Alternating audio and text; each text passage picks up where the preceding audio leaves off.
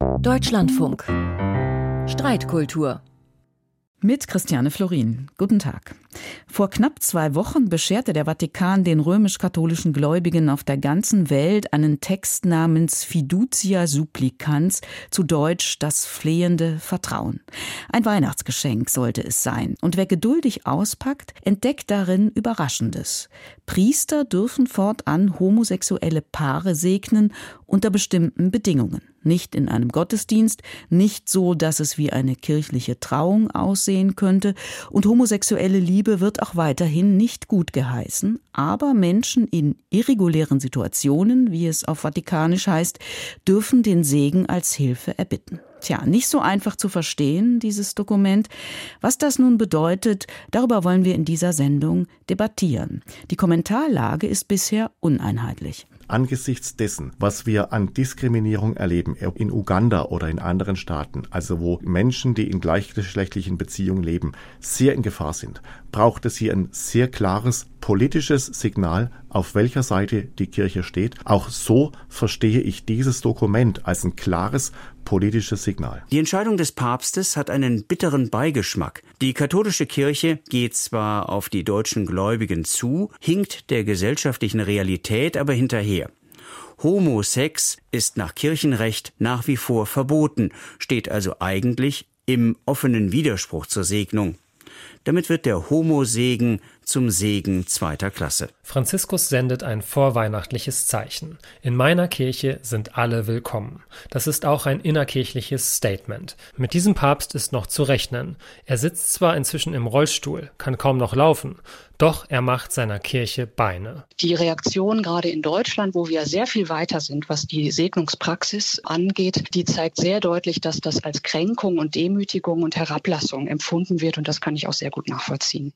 Ist das wirklich eine bahnbrechende Neuerung? Darüber diskutieren der Moraltheologe Jochen Sautermeister. Er ist Professor an der Universität Bonn und er hat in Interviews schon das neue Segnungsschreiben wegweisend genannt. Guten Tag, Herr Sautermeister. Schönen guten Tag.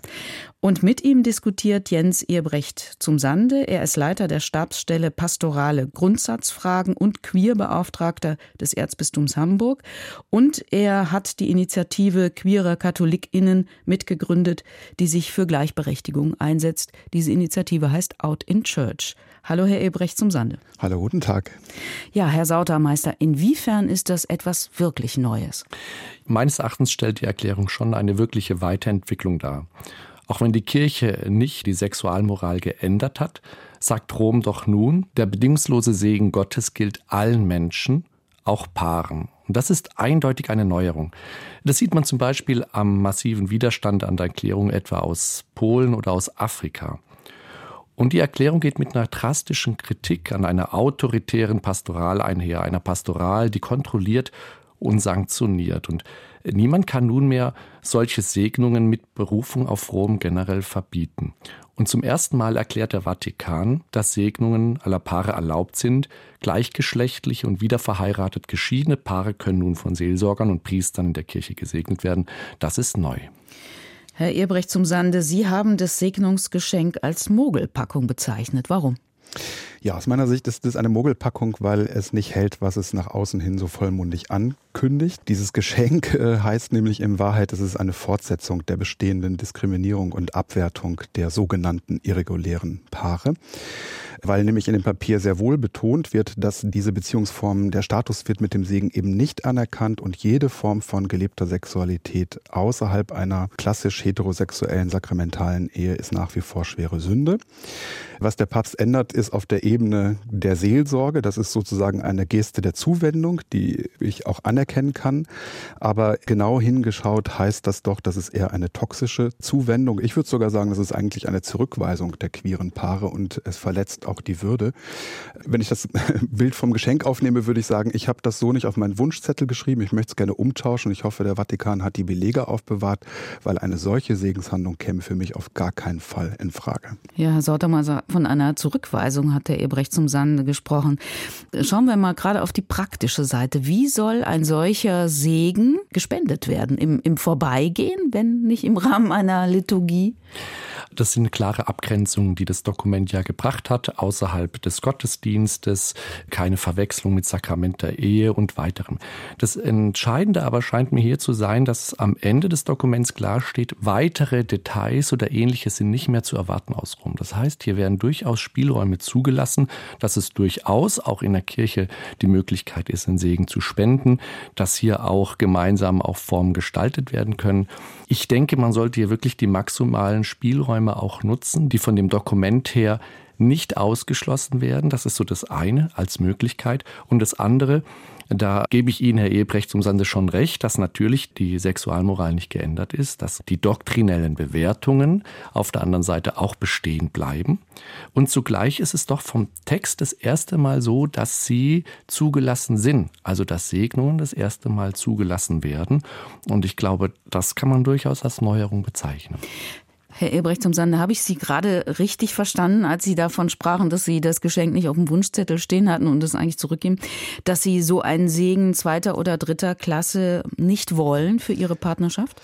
Ganz genau. Ich nehme jetzt mal wirklich die Perspektive, also meine Perspektive hier aus Deutschland einer sogenannten betroffenen Person ein und nicht sofort auf weltkirchlicher Ebene. Und da geht das, was jetzt das Papier vorliegt, weit hin, also ist weit hinter dem zurück, wo wir eigentlich schon längst in Deutschland sind, wenn es auch verboten war bisher. Es ist auch weit hinter dem, was der synodale Weg zum Beispiel als Beschluss hat, dem ja auch die deutschen Bischöfe zugestimmt haben. Und ich sehe das nicht ganz so rosig wie Sie, Herr Sautermeister, weil das Papier stellt ja eine ganze Menge Stoppschilder auf, was alles eben nicht sein darf bei dieser Segensspendung. Wir haben schon gehört, es darf nicht im Rahmen eines Gottesdienstes sein, es darf nicht im Zusammenhang sein mit einer standesamtlichen Trauung, es darf nicht mal sein, dass das Paar sich festlich anzieht und das, was das Papier entwirft, das äh, wird sozusagen in den Rahmen von Volksfrömmigkeit verlegt. Ich kann dann am Rande einer Begegnung oder bei einer Wallfahrt, wenn ich zufällig einen Priester treffe, eben fragen, ob er mich und meinen Partner äh, vielleicht segnet. Und das ist doch aus deutscher Sicht, also äh, finde ich ein bisschen auch an der Realität dessen vorbei, worüber wir hier längst diskutieren. Ich mache mal ein Beispiel, wenn Sie sagen, man darf keine festliche Kleidung anziehen. Das würde ich jetzt so gar nicht in der Erklärung wiederfinden. Da steht, was man vermeiden soll, ist, dass es so an eine, eine Eheschließung erinnert, dass festliche Kleidung nicht getragen werden dürfe. Das kann ich jetzt in dem Dokument gar nicht wiederfinden finden, dieses Verbot. Ich glaube, was die Herausforderung an diesem Text darstellt, ist, die Frage ist, mit welcher Brille lesen wir den Text? Und lese ich den Text mit der Brille, die wir aus Deutschland aufhaben, die mit der Brille, die wir aus dem Erfahrungshintergrund haben des synodalen Wegs und den Forderungen, oder sehe ich eben auch die Brille mit dem Text, dass es sich hier um ein Dokument des Glaubens, Dikasteriums behandelt. Und da scheint mir doch eins wichtig, wenn man das genau vergleicht mit dem Responsum, also der Erklärung der Glaubenskongregation aus dem Jahr 2021, dann finden sich hier ganz interessante und es mag vielleicht ein bisschen detailliert sein, aber mir doch ganz wichtig, Widersprüche zu diesem Dokument. Ich mache zwei Beispiele. Erstens, 2021 heißt es, die Kirche hat keine Vollmacht, über Segnungen gleichgeschlechtlicher Paare zu befinden. Zwei Jahre später durchaus. Oder an der anderen Stelle. Das Dokument sagt eindeutig von 23, in jedem Leben gibt es Positives, in allen Beziehungen, in allen Lebensgeschichten, die sind wertzuschätzen und zu würdigen.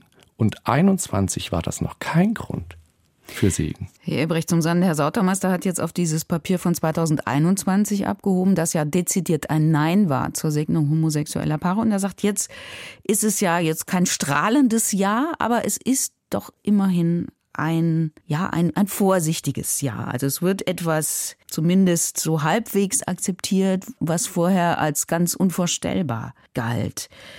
Ist nicht auch ein kleinlautes Ja ein Sinneswandel? Für mich nicht. Ich glaube, es ist eine Mischung aus Ja, vielleicht, Jein, aber, Nein. Ich kann mich ein Stück natürlich auf die Argumentation einlassen, zu sagen, es ist erstmal eine Frage, welche Brille ich mir aufziehe. Ich bleibe aber erstmal bei meiner Brille. Und äh, dann äh, lese ich in dem Text, dass der Vatikan eigentlich eine ganz geschickte Strategie fährt. Er erfindet nämlich eine, eine neue Art von Segen. Also die bisherige Denkweise über den Menschen, die Anthropologie, die Sexualmoral wird nicht angetastet. Das haben Sie ja bestätigt, Herr Soltermeister, sondern was jetzt erweitert wird, ist das bisherige vatikanische Verständnis von Segen. Und es wird jetzt in meinem Wort einen Segen dritter Klasse erfunden, den man eben so im Vorbeigehen dann bekommen kann als seelsorgliche Zuwendung. Also natürlich kann ich anerkennen, dass das aus Sicht des Vatikans vielleicht sogar schon ein Quantensprung ist, aber ganz nüchtern betrachtet muss ich sagen, das ist eine Millimeterbewegung, die eben mir nicht ausreicht. Und es ist keine Anerkennung von queerer Beziehung oder von allem, was nicht in sozusagen das Schema des Vatikans passt. Und das hat doch ehrlich gesagt nichts mit, mit Anerkennung einer Beziehung oder Würde äh, zu tun, was ich eigentlich mit einem Segen verbinden möchte. Und ich glaube, das ist hier die große Herausforderung, die mit diesem Dokument gegeben ist, weil ich da eine gewisse Verschiebung durchaus wahrnehme. Eine Verschiebung, die ich folgendermaßen beschreiben würde. Es wird ja sehr klar kritisiert, Haltungen auch innerhalb der Kirche, die auf eine narzisstische Weise, auf eine kontrollierende Weise, auf eine sanktionierende Weise den Ort der Begegnung, der Seelsorge, der Pastoral zu einem Ort machen, an dem die Doktrin, die kirchliche Lehre das Richtmaß erstmal ist, wie ich überhaupt bewerte. Und letztlich weist er das alles ja zurück und sagt erstmal in dem Dokument, all das ist zurückzuweisen, weil es geht hier um das Leben von Menschen. Ich, warum ich von Verschiebung spreche, ist, und das ist durchaus eine Frage, die sich auch auf die Zukunft hin auch erst äh, erweisen wird, ob das stimmt oder nicht, aber ich möchte die Tür da nicht zumachen. Eine Verschiebung dahingehend, dass ich sage mal, eine Art pastorales Lehramt vielleicht sogar eingeführt wird und sagt, darum geht es. Wie leben wir die Praxis innerhalb? Aber wenn es um Menschen ginge, dann würde doch zum Beispiel ein solches Wort wie irregulär vermieden. Das ist ja nun ein Wort, das taucht im Text an prominenter Stelle auf. Das ist ein abwertendes Wort. Herr Ehrbrecht zum Sande hat jetzt ja auch nochmal klar gemacht, das empfindet er als Abwertung und es ist eine Abwertung. Also warum geht das, was Sie als Veränderung bezeichnen, nur mit so einer Abwertung offenbar? Warum kann der Vatikan nicht einfach sagen, wir heißen diese Verbindung gut und Punkt? Und ich glaube, das ist genau die Grenze dieses Dokuments. Also die Grenze dieser Erklärung, die genau darin besteht, dass die, die Lehre völlig unangetastet bleibt. Und da scheint mir auch die Erklärung, der Begriff irregulär kommt ja aus dem synodalen Schreiben Amoris Laetitia und da werden die Partnerschaften, die nicht der Lebensform Ehe entsprechen, als sogenannt irregulär mit Anführungszeichen bezeichnet, also noch behutsamer, während das in diesem Schreiben nicht der Fall ist. Und da kann ich auch sehr, sehr gut nachvollziehen, die Kritik daran zu sagen, solange nicht die Ehe und Sexualmoral an dem Punkt entsprechend der neuesten Erkenntnisse oder der, so neu sind sie ja nicht mehr, der Humanwissenschaften sind und entsprechend auch der Lebenserfahrung, der Lebenswirklichkeiten, solange bleibt hier eine Spannung und diese Spannung lässt sich auch nicht reduzieren. Aber das bedeutet nicht, dass, wir, dass deswegen die Neuerung, deswegen im Bauschenbogen, ich sage mal, verworfen werden sollte. Ich sage mal, hm, wenn wir nur darauf schauen, was es noch nicht hat, das Dokument, dann frage ich mich, ob weitere Entwicklungen dann überhaupt in der Kirche möglich sind. Ich möchte nochmal noch mal den Finger weiter in die Wunde legen, sozusagen. Es ist ja interessant zu beobachten, wie jetzt dieses Papier nicht nur von uns, sondern von vielen anderen sehr unterschiedlich eingeordnet wird. Und das ist so wie auch bei anderen äh, Texten aus dem Pontifikat von Papst Franziskus können sich die unterschiedlichen Lager, wenn man das jetzt mal so sagen will, immer ihrs raussuchen. Und das Papier wird von Reformmenschen beglückwünscht, von den eher konservativen, aber auch an bestimmten Stellen, nur die ultrakonservativen vielleicht nicht. Ich lege mal den Finger in die Wunde. Es gibt eine Passage im Abschnitt 31 und 32, die durchaus auch die Deutung zulässt, dass diese Form des Segens eigentlich eher gedacht ist, um das queere Paar darin zu bestärken, von ihrem irregulären Weg, um jetzt mal das Wording aufzugreifen, äh, umzukehren. Also es wird davon gesprochen, dass der Segen auch eine Form der Hilfe ist, dieses sündige Leben sozusagen äh, zu optimieren. Und so wird es auch durchaus schon von Konservativen gedeutet, dass dieser Segen sozusagen eine, eine Hilfe dabei sein soll, keusch zu leben oder den moralischen Vorgaben, wie sie im Katechismus aufgeschrieben sind, zu genügen.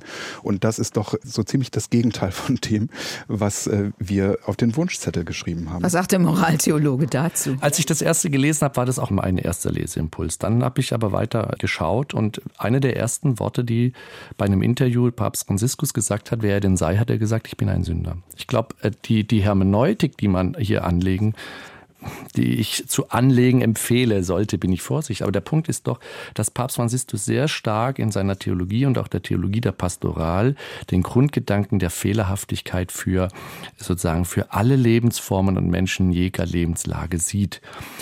Deswegen äh, frage ich mich, dass es so gelesen wird und natürlich mit der Brille gelesen wird, wie man es auch will und daher bestimmte Kreise sofort sagen, ja genau, deswegen sollte man den Weg dahin wählen. Das glaube ich, würde man in den Text hineinlesen. Ich glaube, dieser Blick ist wirklich, dass Papst Franziskus grundsätzlich darauf abzielt, dass jeder Mensch, und das ist ja auch eine massive Kritik an Priestern und an Klerikalismus, die er in dem Dokument übt, äh, in einer Weise, die davor noch nie da gewesen war, das halte ich schon auch für eine sehr starke Passage, dass es was ist, wo man, glaube ich, jetzt nicht allein auf die Lebensformen äh, gleichgeschlechtlicher Paare oder wieder verheiratet geschiedene Paare reduzieren darf. Ich glaube, da würde man die anderen, die nicht in diese Gruppe fallen, die kämen zu gut weg. Sie hören die Sendung Streitkultur zu der Frage, was es mit der vatikanischen Segenserlaubnis für Paare in sogenannten irregulären Beziehungen auf sich hat. Darüber streiten der Moraltheologe Jochen Sautermeister und Jens Ehrbrecht zum Sande vom Erzbistum Hamburg, Queerbeauftragter dort unter anderem.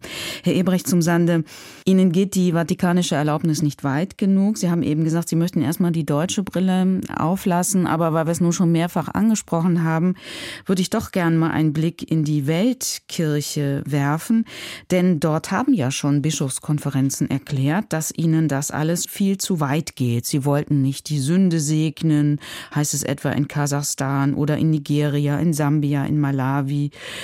Also so klein scheint die Änderung dann ja doch nicht zu sein, wenn es auf solche Proteste stößt. Genau, das wundert mich insofern, äh, wo ich denke, also man kann doch eigentlich in diesem Text nun wirklich nicht vorwerfen, dass der Papst da die äh, sozusagen nicht mehr katholisch ist. Ganz im Gegenteil, weil ja eben wie gesagt die Lehre unveränderbar bleibt. Aber das ist so äh, ja nicht zum ersten Mal im Pontifikat von Papst Franziskus so, dass ein Text oder eine Äußerung von ihm so unterschiedliche Reaktionen auslöst. Und ich kann natürlich anerkennen, erkennen, äh, jetzt mit dieser weltkirchlichen Brille, dass dieser Text eine deutliche Absage an diese Queerfeindlichkeit ist. Aber es wird jetzt ja spannend. Der Vorsitzende der afrikanischen Bischofskonferenzen hat alle afrikanischen Ortskirchen aufgefordert, eine Stellungnahme bis Mitte Januar einzureichen. Die ersten Signale sind verheerend aus meiner Sicht. Und es wird spannend, was denn der Papst dann tun will, wenn äh, die afrikanischen Bischöfe sagen, für Afrika gilt weiter Queere Paare werden nicht gesegnet. Herr Sautermeister, könnte denn der Papst die Bischöfe ja, zwingen oder jedenfalls dazu verpflichten, diese Segnung zu spenden, wenn das flehende Vertrauen der Paare da ist? Können die so einfach sagen, nö, wir machen das nicht? Also was man ja sieht, ist, dass, dass der Papst äh, einerseits sehr zurückhaltend ist mit Sanktionierungen. Ein Zwingen in dem strengen Sinne wird nicht möglich sein. Aber ich kann mir nicht vorstellen, dass der Papst dahinter zurückgeht, sondern dass er nochmals darauf auf ist, auf Dialog und darauf hinzuweisen, Moment, worum geht es hier? Und er hat in der Adendsprache an die Kardinäle, und da waren ja auch schon entsprechende erste Äußerungen aus Afrika da, auch formuliert, also an die Kardinäle der Kurie oder an die Mitarbeiter der Kurie, nur wer liebt, geht weiter. Ich glaube, ihm geht es, und das hat auch die Weltsynode klar gezeigt, darum, auf die Erfahrungen von Menschen zu hören. Und die sind sehr, sehr vielfältig. Insofern glaube ich nicht, dass er hier sanktionierenden Druck ausübt. Aber von seiner pastoralen Haltung kann ich mir nicht vorstellen, dass er ablässt und dass er sich durchaus auch bemühen wird, darauf hinzuweisen, dass doch hier auch auf die Erfahrung von queeren Menschen in den unterschiedlichen Regionen von Afrika, dass die wahrgenommen und gehört werden. Ich schalte mich da nochmal dazwischen. Das ist ja meine Kritik, warum ich glaube, dass es auf Dauer eben nicht reicht, nur in Anführungsstrichen die Seelsorge oder die Praxis zu verändern und die Lehre unangetastet zu lassen. Und das ist ein gutes Beispiel dafür, weil man dann eben merkt, dass der Papst dann zwar eine Haltungsänderung einfordert, aber die hat eben kein Fundament, wenn die Lehre weiter diskriminierend ist. Und da möchte ich nochmal meine diskriminierungskritische Perspektive dazu zulegen. Wir reden hier über strukturelle Diskriminierung und die findet eben nicht nur auf der Ebene von Handlungen statt, sondern da geht es auch um die Strukturen und um die Ideologien, die diese Diskriminierung ermöglichen. Und wenn ich die Strukturen und die Ideologien unangetastet lasse, dann wird sich auf Dauer auch nicht die Haltung verändern. Und darum geht es, glaube ich, um eine Änderung der Lehre. Und da, glaube ich, ist es eine Spannung, die sich auch nicht reduzieren lässt. Das eine ist die strukturelle Diskriminierung im Blick auf die Lehre Homosexuelle Partnerschaften werden bewertet, wie sie bewertet werden. In dem Dokument ist von moralisch inakzeptabel solche Lebenssituationen die Rede. Auf der anderen Seite lässt sich deswegen aber nicht leugnen, dass jetzt mit dem Dokument die Segnungen solcher Paare möglich und erlaubt sind unter Bedingungen. Und ich glaube, diese Spannung lässt sich nicht auflösen. Und im Blick auf Afrika gesprochen, glaube ich, zeigt sich hier, wenn schon auf der Ebene der Pastoral, was zu solchen massiven Reaktionen führt und was die Kirche seit äh, Jahrhunderten als es ist auch vom äh, Plan äh, Gottes, vom Schöpfungsplan die redet, dem, dem widerspricht, glaube ich, ist es tatsächlich noch ein, ein weiter Weg hier wirklich die Erkenntnisse von Gaudium et Spes aus dem Zweiten Vatikanum ernst zu nehmen, zu sagen, wir müssen hier die Erkenntnisse der Wissenschaften ernst nehmen. Aber das würde ja bedeuten, dass die Utopie allenfalls heißt, mehr Barmherzigkeit, also mehr so, also Flehen von unten und dann sozusagen Gnade von oben. Die Utopie heißt aber nicht Gerechtigkeit, mehr Gleichberechtigung.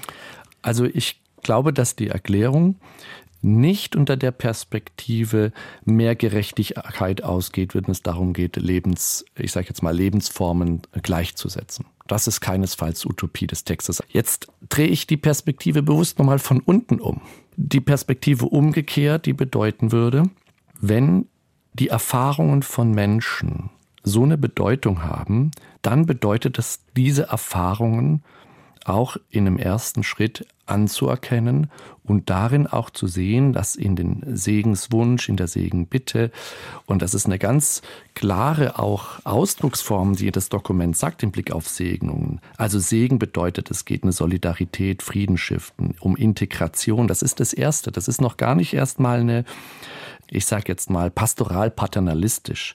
Erst dann kommt später die Rede von Trost, Fürsorge, Ermutigung und dann darum, um die, das Bild von barmherzige Umarmung Gottes und Ähnlichem. Also das sind schon Bilder, die grundsätzlich in der kompletten Sprache sozusagen dieses von oben herab des Glaubens ist und umgekehrt auf der Ebene zwischen Menschen und erfordert letztlich die gleiche Herzenshaltung ähm, im Segen gegenüber allen Mitmenschen. Herr Erbrecht zum Sande, was bedeutet das denn für Sie und für Ihr Verhältnis zur römisch-katholischen Kirche, wenn Sie jetzt schon wieder hören, Sie leben so, wie es von der Schöpfungsordnung nicht vorgesehen ist. Sie sind irregulär und wenn Sie dann noch hören, ja, mehr ist einfach nicht drin. Genau, das ist eine Fortsetzung von Diskriminierung, habe ich das ja genannt. Das ist eine permanente Kränkung und es sind eben Doppelbotschaften, die der Papst aussendet. Also es gibt vieles an dem Verhalten des Papstes und dem Reden des Papstes, was auf den ersten Blick immer sehr sympathisch klingt. Er hat auch jetzt nochmal vor Priestern zu diesem Papier gesagt, es geht ihm darum, eine Kirche des Willkommens zu gestalten. Das klingt wunderbar fühle ich mich angesprochen. Nur er sagt dann eben auch, äh, aber wenn man dann in der Kirche angekommen ist, dann gelten nun mal die Regeln, wie sie allen bekannt sind. Und dann hat man sich auch an die Regeln zu halten. Und ich möchte diese Regeln ändern. Und vielleicht, wenn ich da direkt anschließen darf, ich glaube, aus einer politischen, soziologischen Perspektive geschehen Prozesse der Regeländerung nicht in 0 und 1, sondern sind schrittweise Prozesse. Und insofern bin ich sehr, sehr neugierig und gespannt, wie die Rezeption dieses Dokuments sein wird und wie es auch in den, ich sage jetzt mal vor allem auch im folgenden Pontifikat weitergehen wird. Eine Frage, die wir immer zum Schluss stellen, die ich jetzt auch Ihnen stelle. Sie sind sich ja jetzt nicht einig geworden. Das war auch eigentlich nicht zu erwarten. Aber über welches Argument Ihres Mitdiskutanten denken Sie nach dieser Sendung weiter nach, Herr Sautermeister?